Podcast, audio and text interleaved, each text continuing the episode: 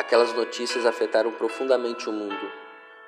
De acordo com os meios de comunicação oficiais, a supermodelo russa Ruslana Kushnova havia morrido após cair do oitavo andar do seu apartamento na cidade de Manhattan. Ninguém podia imaginar. Aquela jovem tinha tudo aos seus pés: fama, dinheiro, influência e um grande futuro pela frente. De repente, as investigações começaram. Os membros da sua família se recusaram a acreditar na versão dada pelas autoridades. Contudo, após longas investigações, eles concluíram que a modelo havia tirado a sua própria vida. Uma amiga próxima, após ser interrogada, disse que naqueles dias Kuchnova parecia estar bem angustiada. Infelizmente, a angústia a levou a um triste fim. E infelizmente, assim como aquela jovem, muitas outras pessoas vivenciam situações de angústia. A Bíblia apresenta a história de uma mulher que estava profundamente angustiada, mas ela encontrou perdão e propósito para sua vida na pessoa de Jesus. O Evangelho conta essa história para nós. Não sabemos o seu nome, mas levando em conta que ela era de Samaria, ela é conhecida como a mulher samaritana. Mas antes de começar a história, é importante compreender que a vida de Jesus foi registrada nos primeiros quatro livros do Novo Testamento, conhecidos como os Evangelhos. A palavra Evangelho significa boas novas. Portanto, podemos concluir que ela contém as boas novas da salvação por meio de Jesus Cristo. Como todos sabem, o quarto evangelho é o evangelho de João. Talvez você esteja se perguntando: quem é João? João era um jovem que, juntamente com seu pai, se dedicava ao comércio de peixe. Por natureza, João era impulsivo e de caráter muito explosivo, a ponto de ser conhecido como filho do trovão. Mas um dia, sua vida mudou para sempre. O homem que era conhecido como filho do trovão se tornou discípulo do amor. João escreveu cinco livros no Novo Testamento: o Evangelho de João, três cartas e o livro do Apocalipse. Logo podemos dizer que João foi um exemplo vivo do poder de Deus para transformar e usar sua juventude no ministério. Foi justamente João que no capítulo 4 do seu evangelho relata a história fascinante da mulher samaritana. A história começa com Jesus indo para a Galiléia, mas antes de chegar no seu destino, ele decidiu fazer uma parada. E como registrado no capítulo 4, do verso 4 do Evangelho de João, era-lhe necessário passar por Samaria. Eu acho que a maioria de vocês sabem do conflito que existia entre judeus e samaritanos. Mas por que esse antagonismo? Os samaritanos eram parte judeus e parte gentios. Portanto, os judeus os consideravam como exilados, a ponto de os desprezar. Dada a situação, os samaritanos decidiram ter o seu próprio sistema religioso, que competia com o sistema religioso dos judeus. Entre essas duas nações, o um muro racial, religioso e cultural foi erguido, mas Jesus veio derrubar esse muro divisor. Como resultado, independente dos conflitos entre judeus e samaritanos, ele decidiu passar pela cidade de Samaria. De acordo com a história, Jesus, juntamente com os seus seguidores, chegaram a Samaria por meio dia mais ou menos. E quando os discípulos foram à cidade comprar algo para comer, Jesus se sentou ao poço de Sicar, um pequeno vilarejo ali de Samaria. Foi nesse momento em que uma mulher da cidade veio ao poço pegar água. De repente, Jesus inicia uma conversa com essa mulher, fazendo uma pergunta: Por favor, dê-me um pouco de água para beber. A Bíblia diz que a mulher responde: Você é judeu e eu sou uma mulher samaritana. Como é que você me pede água para beber? O mestre não entrou em debates, pelo contrário, ele disse de forma direta: Se ao menos você soubesse que presente Deus tem para você e com quem você está falando, você pediria e eu lhe daria água viva. É interessante notar que quando a mulher viu Jesus, ela o identificou como um simples forasteiro. Notamos que ela disse: O Senhor não tem com que tirar água o poço é fundo. Onde pode conseguir essa água viva? A mulher samaritana viu em Jesus um itinerante comum e cotidiano. Mas à medida em que ela continuou conversando com Jesus, sua perspectiva mudou e ela começou a vê-lo como um grande líder. A mulher samaritana disse: Acaso o Senhor é maior do que o nosso pai Jacó que nos deu poço, do qual ele mesmo bebeu? bem como seus filhos e seu gado. Jesus estava querendo que a mulher tivesse um conhecimento profundo das coisas espirituais. É por essa razão que ele disse: Quem beber dessa água terá sede outra vez, mas quem beber da água que eu lhe der, nunca mais terá sede. Pelo contrário, a água que eu lhe der se tornará nele uma fonte de água a jorrar para a vida eterna.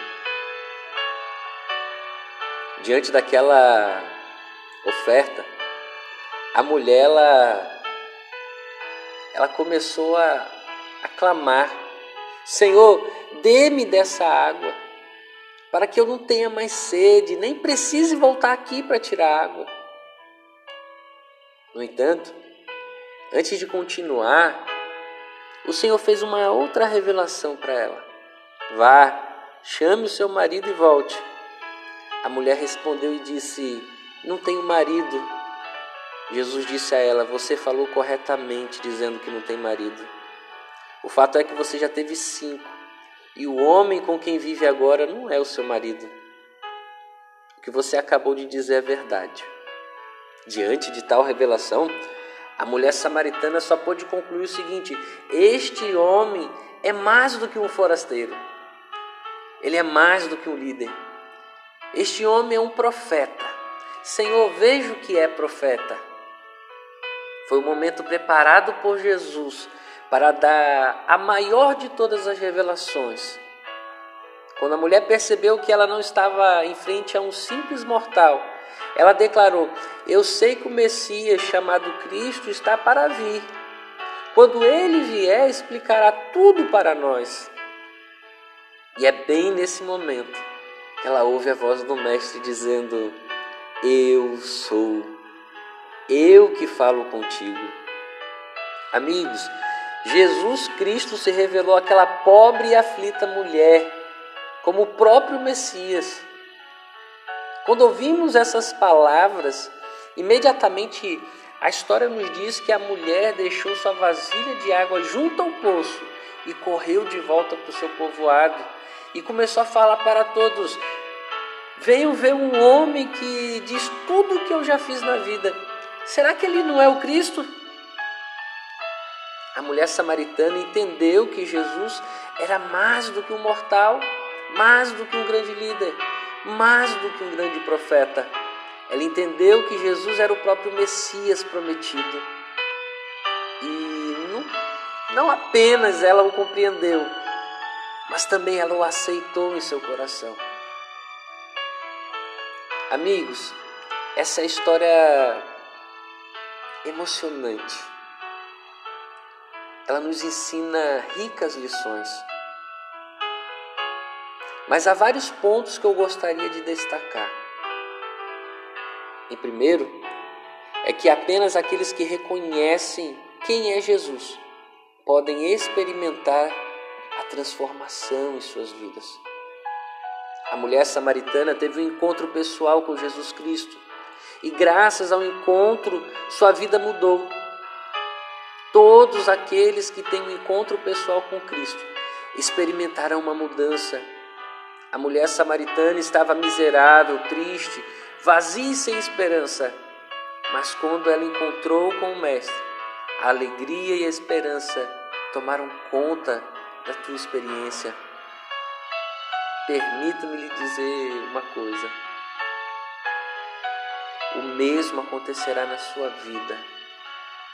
Alguém uma vez disse que por onde Jesus passa, algo acontece. Em segundo lugar, eu gostaria de mencionar que quando uma pessoa encontra Jesus, ela não pode permanecer em silêncio. O que a mulher samaritana fez quando Jesus se revelou a ela como Messias, ela saiu correndo e disse aos outros. Ellen White, no livro Desejado de Todas as Nações, na página 128, escreveu o seguinte: Assim que encontrou o Salvador, a samaritana levou outros a ele. Demonstrou-se mais eficiente missionária que os próprios discípulos. Essa mulher representa a operação de uma fé prática em Cristo. Todo verdadeiro discípulo nasce no reino de Deus como missionário. Aquele que bebe da água viva faz-se fonte de vida. O depositário torna-se doador a graça de Cristo no coração é uma vertente no deserto fluindo para o refrigério de todos e tornando os que estão quase a perecer ansiosos de beber a água da vida. Quando você tem um encontro com Jesus e bebe da água da vida, você tem o desejo vivo de contar aos outros das grandes maravilhas de Deus. O Senhor Jesus disse: se alguém tem sede, venha a mim e beba. Quem crer em mim, como diz a Escritura, do seu interior fluirão rios de água viva. Conta-se que Juan Naponi ele estava pescando salmão em um local a cerca de 43 metros da ponte Golden Gate em São Francisco, lá na Califórnia. No início da tarde, ele havia enchido o barco e começou a viagem de volta para casa. A pouco mais de um quilômetro da baía, em que se abre atrás da ponte, o pescador Napone viu, assustado, centenas de cabeças humanas subindo e descendo nas ondas. Ele podia ver parte do barco que havia acabado de afundar seus olhos encheram-se de água ao ver tantas pessoas que estavam lutando para se manter na superfície. Ele pensou consigo: eu preciso salvar o máximo de pessoas possível. Seu barco era o único na área.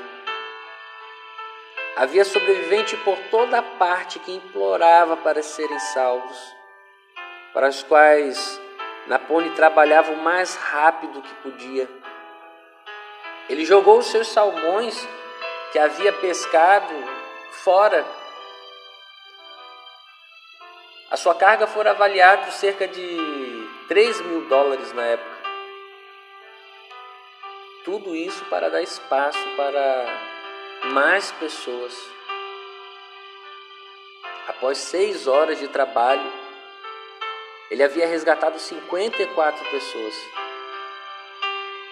Mas vendo que ainda haviam pessoas na água, o pescador jogou uma corda em que outras 16 pessoas se agarraram. E ele puxou, foi levando até chegar na ponte.